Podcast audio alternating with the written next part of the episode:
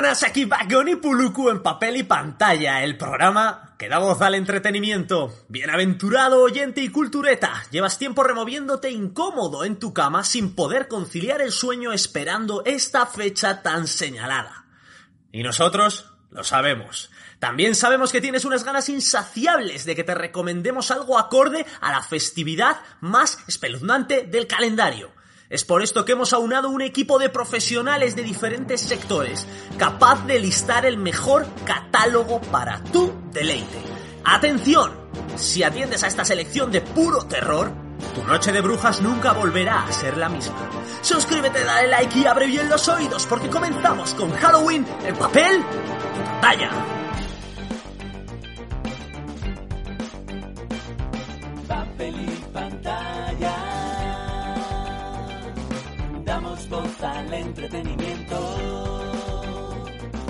Vagón y Puluku. Papel y pantalla. Cómics, cines, series, videojuegos. Lo único que voy a decir una, una recomendación que ya lo hemos dicho sutilmente, pero pues no ha quedado claro. No aceptéis gominolas al salir de la iglesia, por Dios.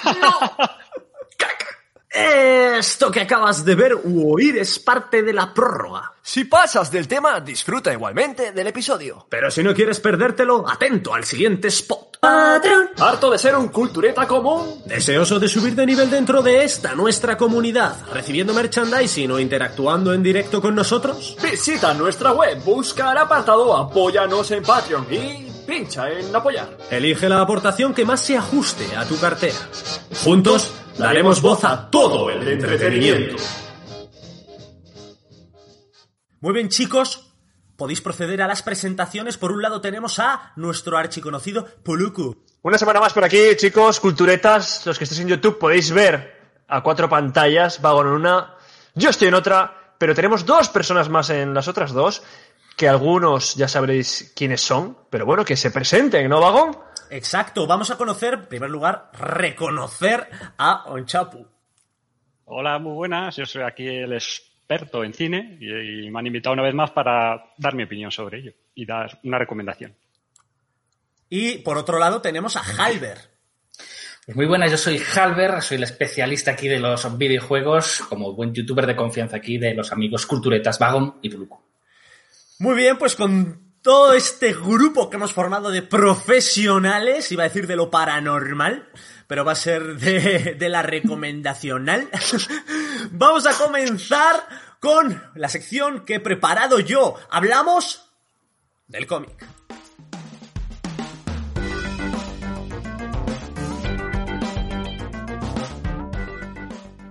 ¿Y qué he preparado para esta recomendación? Pues vamos a hablar, señoras y señores, de, y pongo una imagen por aquí, Uzumaki de Junji Ito. Es un cómic, como os he dicho, manga, es lectura japonesa, cartoné en esta edición de 656 páginas y un kilo y 18 gramos de puro terror. Hago como los luchadores. Y nos lo trae Planeta Comic. Si queréis saber todas las novedades de Planeta Comic, ya sabéis, tenemos nuestros episodios de informativos, papel y pantalla, donde os contamos todas las novedades editoriales. ¿Y qué precio tiene? Es que no me lo puedo permitir, no es caro, amigos. Son 656 páginas por 25 euros. ¿Quién es Junji Ito? Junji Ito se le conoce como el rey del terror multipremiado autor, que si queréis conocer un poquito más de este hombre, podéis pasaros por nuestro anterior podcast, en el que analizamos una de sus primeras obras con gran éxito, que fue la adaptación de Frankenstein de Mary Shelley. Y os podéis pasar por ahí, pero bueno, ahí lo conoceréis, más datos y algunas curiosidades en los entresijos de dicho episodio. El argumento, os lo leo a continuación. Kirie Goshima vive apaciblemente en Kurouzu, un bello y tranquilo pueblo en la costa de Japón, hasta que empiezan a suceder hechos de lo más espeluznantes y surrealistas. Todo comienza con el padre de su novio Shuichi, el cual no deja de hacer alusión a una serie de uzumakis o espirales, encerrándose cada día más en sí mismo, hasta que las espirales pasan a formar parte de su ser, de una manera, ¿cómo decirlo?, literal. Kirie jamás podría haber imaginado hasta qué punto iba a deformarse su vida.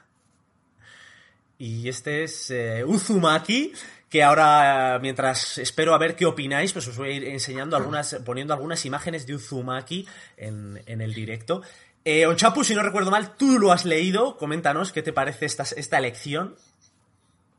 Eh, bueno, no es por echarme flores, pero te la recomendé yo. Exacto. Eh, y la verdad es que es muy buen cómic. La- Sí que es verdad que igual al final un poco se difumina Sí. el tema, pero lo que es el cómic en sí, la verdad es que da muy, muy mal rollo.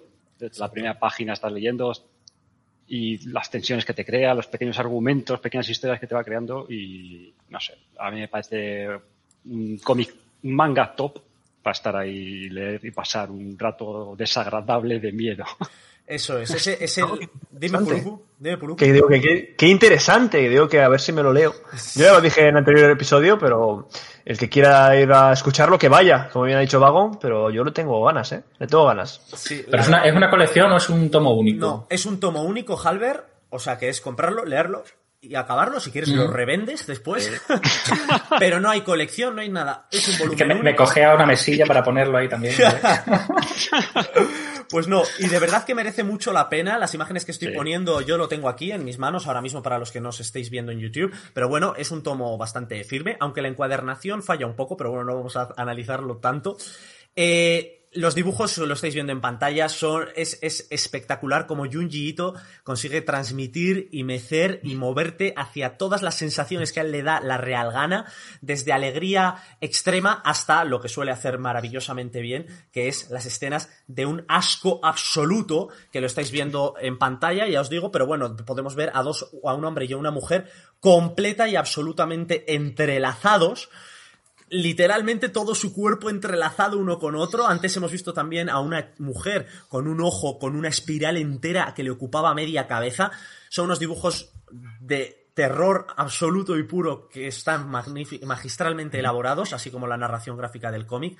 Y creo que si eres amante del terror, tienes que leer Uzumaki de Junji Ito. ¿Os he convencido? Yo tengo muchísimas ganas. Fíjate que yo soy de poco de poca lectura. Iba a decir que si Halber quiere ponerlo debajo de la pata de una mesa, debe tener la pata, con ese que cómic, debe tener la pata de la mesa. Hay que amputar, hay que amputar ahí la pata entera. Pues Madre mía. esta ha sido mi recomendación, la recomendación de cómic, como dice nuestro lema, cómics, cine, series, videojuegos. Vamos a pasar a la siguiente recomendación de parte de nuestro colega, amigo y vecino Onchapu. Hablamos del cine.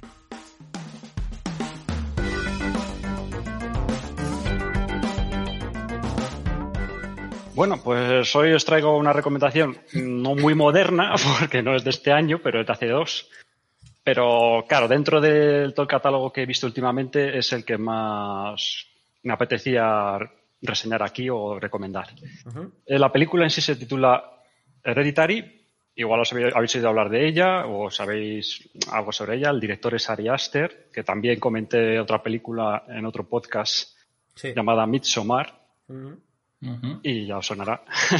y si no, pues ya tiene, ahí tienes el podcast. Tomás Cuña. Estoy haciendo todo, ¿eh? De verdad, me tenéis que pagar bien. Manejas los hilos. El, ca- el caso es que en esta película eh, lo que tenemos es a una familia a la que se le ha muerto la abuela y a partir de esa muerte se van desvelando ciertas tramas, eh, ciertos entresijos, ¿no? Que, que dan lugar a, bueno, a una serie de situaciones bastante extrañas y mejor no cuento más porque la verdad es que de, eso gira la, la peli. Eh, los actores, eh, vamos, no sé si conocéis alguno, igual de nombre os digo a Tony Collette o Alex Wolf o Gabriel Van y os, os suena patata. Pero bueno, que son buenos actores, las interpretaciones son estupendas. eh, luego el hecho de la cinematografía está muy cuidada, o sea, juega con el tema de la casa de muñecas un poco, que igual no juega demasiado, porque podría sacar, sacarle incluso más partido, pero aún así lo, lo que lo, lo que a mí me gusta de eso es la tensión, el mal rollo que crea desde, desde el principio y que la verdad es que es terror puro y duro cuando se avecina al final. Nosotros te Así estamos que- poniendo, la gente ha podido ver una serie de imágenes porque Hereditary la verdad es que fue muy laureada, la- al menos todo el mundo Sí, hablaba de ella cuando sí. salió, eh, con sus eh, amantes y detractores, porque hubo mucha gente Bastantes. que no le gustó esa película, en gente por ejemplo cercana a mí, que me dijo directamente no la veas, no se te ocurra verla, y, y la tengo en mi lista de pendientes, eh, ahí en, en Letterboxd, que es la aplicación que usamos, y si queréis nos tenéis que seguir en dicha aplicación, tanto a nosotros como a Unchapu, para ver todas las películas que hemos visto y nuestras reseñas y demás. La gente ha visto una imagen de una mujer gritando, que la he puesto por ahí, y además han visto un hombre ardiendo completamente, mientras la otra persona que estaba junto a Sí. ella alucina totalmente. Le hemos puesto ahí un poco para Sí. que vean, para ilustrar lo que estabas comentando, en Chapo. Sí, sí, no, sí, ya te digo que es una película que igual hay gente que no le gusta, pero porque es que también juega un poco con el drama familiar y luego mete elementos de terror. Entonces, es un poco así que igual no es el, el terror susto que siempre que siempre anda que siempre sale en todas las películas de ahora, Ajá. que es pum, el susto y el sonido a tope y tal. Sí. Esto es un poco más trabajado para mi gusto, eh, entra dentro de mi bueno, de mis gustos personales. No, yo estoy completamente a favor. De hecho, cada vez odio más las películas, no sé vosotros, ¿eh? pero yo odio cada vez más las películas que es para dar sustos suben el volumen. Lo llevan haciendo Sí. las últimas, quiero decir, quitando la primera y las dos de Expediente Warren, el resto de todo el universo Expediente Warren se basa en eso. Sí. No me... Y está muy bien. ¿eh? No, tienen una media buena las películas que hacen eso. O sea, las películas de terror que ya tienen media buena son las que se trabajan poco a poco desde el principio hasta el final. Eso Ya es que todas las películas de terror que están sacando son en plan para quinceañeros, típico quinceañerada Sí. al- eh, americana y en plan sustos, cosas muy predecibles, cosas que ya han sido inspirado en otras películas y a mí la verdad que como el terror de antes, yo que sabéis que soy muy de la old school, de todo en general, me quedo con también, la Javier, yo más también. Pero mira, Hereditary no la he visto. la- me la Terror en apunto, la verdad. 180p, eh, pixelado y blanco y negro. Y codificado, si me apuras, codificado también. Pues la verdad es que una gran recomendación. Tenéis ya acordaos el cómic Uzumaki de Junji Ito y tenemos también por aquí la película Hereditary. ¿Has dicho plataforma de visualización? Eh, ¿Hay alguna? Eh, la- bueno, la tenemos en filming. me pare- Vamos, sí, en filming está. Y luego no, no sé si en algún, en algún lado más de plan de alquiler. Vale, en filming también se, se alquila o va eh, o es también Sí, sí, también, también. pero bueno, decía. es más suscripción, suele ser. Eh, quizás habría que echar un ojo a Rakuten y demás que suele tener este tipo de películas. También, también. Bueno, perfecto, pues ya tenemos la recomendación de cine de Onchapu, ya puedes relajarte como yo, vamos a disfrutar de qué nos comenta Puluku, qué serie ha seleccionado para nosotros.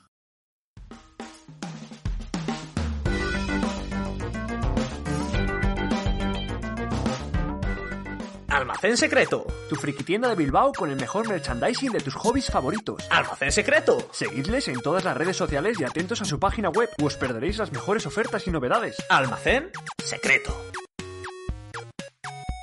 La serie de la que voy a hablar y de la que vengo aquí a recomendar es The Haunting of Hill House. En español, La maldición de Hill House. La maldición de Hill House que viene creada por Mike Flanagan, que es un director de terror muy conocido, ¿no? que ha hecho Absentia, Oculus, eh, Ouija, igual estas dos últimas más conocidas, la de Ouija y la de Hash. Y, bueno, llegó en 2018 con Netflix, y la podemos seguir viendo en Netflix, esta serie, y, plantó aquí su semilla del mal con esta adaptación, porque es una adaptación de una, de una novela, ¿vale? Escrita por, bueno, era de Shirley, ¿vale? Shirley Jackson, de 1959. Y aparte de esta serie hay otras dos adaptaciones más de, de- de esta novela, ¿no? En el 66, fíjate, si no ha pasado tiempo, fijaos, culturetas, y los que están aquí escuchando, que no dicen nada, pero están ahí.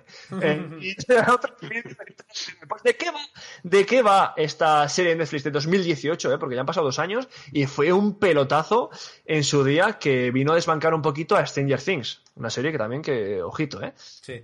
Bueno, seguía un poco la estela de Netflix en, series, ¿no? Primero con Stranger Things, ya recién salido aquí en España, yo creo, en Netflix. Y vino con esta serie que trata de la familia Crane, la familia Crane, que se divide un poquito en dos, en dos tiempos, ¿no? En 1992, cuando van, cuando son cinco hijos que van de pequeños a vivir allí con su familia, y luego cuando son adultos y ya tienen su propia familia y, y su propia vida, ¿vale?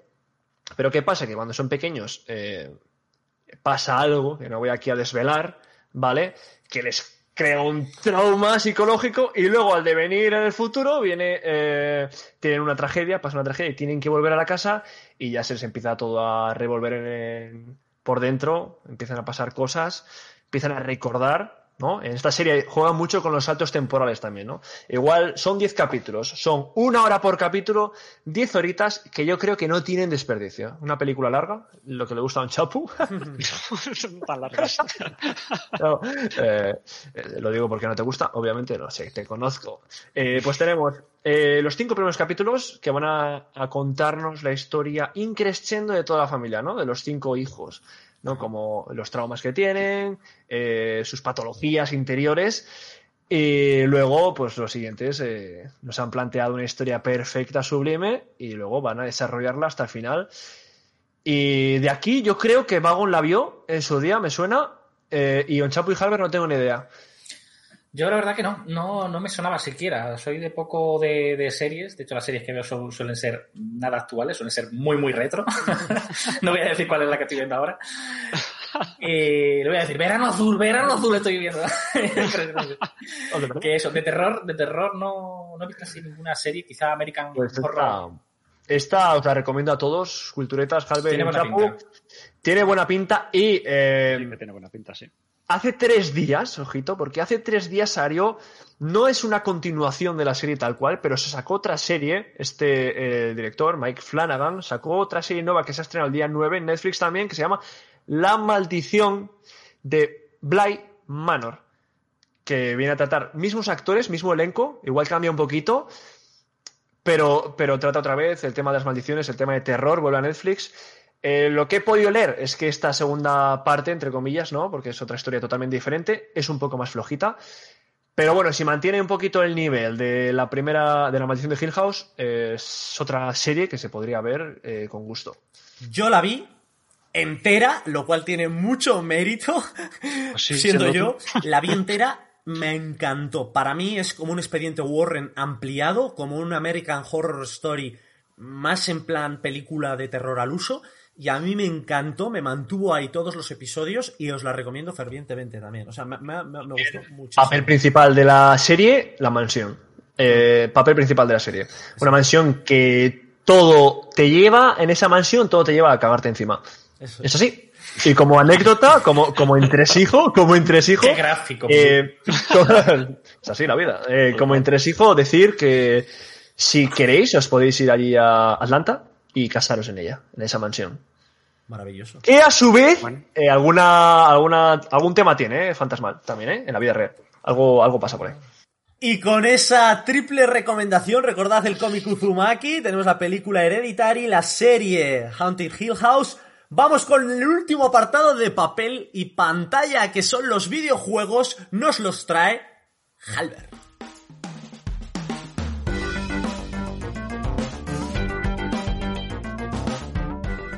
Traigo solamente uno, uno, pero que yo creo que engloba bastante bien lo que es la historia Halloween, películas de terror, un poco así de todos los tiempos. Os voy a hablar de Dead by Daylight. Es un juego que seguramente conozcáis todos porque es un juego que fue lanzado en 2016 eh, para PC. Un año tardó en salir en PS4 y en Xbox One y hasta hace cosa de un año no salió en, en Nintendo Switch. Y es un juego que tiene crossplay. Es, se pueden jugar en diferentes plataformas y puedes jugar con tus amigos sin que no tenga tu misma consola o tu mismo ordenador y demás. Y se trata de un juego de supervivencia uno contra cuatro. Es un multi- multijugador donde uno coge el rol de asesino y los otros cuatro son supervivientes. Es algo mm, muy fácil de ver. Conectaros a Twitch de papel y pantalla los martes a partir de las 9 y seguramente nos veáis por ahí. Otro señor que tira de los hilos. Hombre, hay que bailar, Ah, está. bailar. Pues el rol de superviviente es fácil. Estamos en un escenario y tenemos que sobrevivir. Tenemos que salir de ahí eh, reparando una serie de, de generadores, unos motores que hay con muchísimo sigilo porque hay un asesino que está por ahí que nos busca, nos quiere atrapar, nos quiere colgar ahí en un gancho como un chorizo, como un vulgar un salchichón.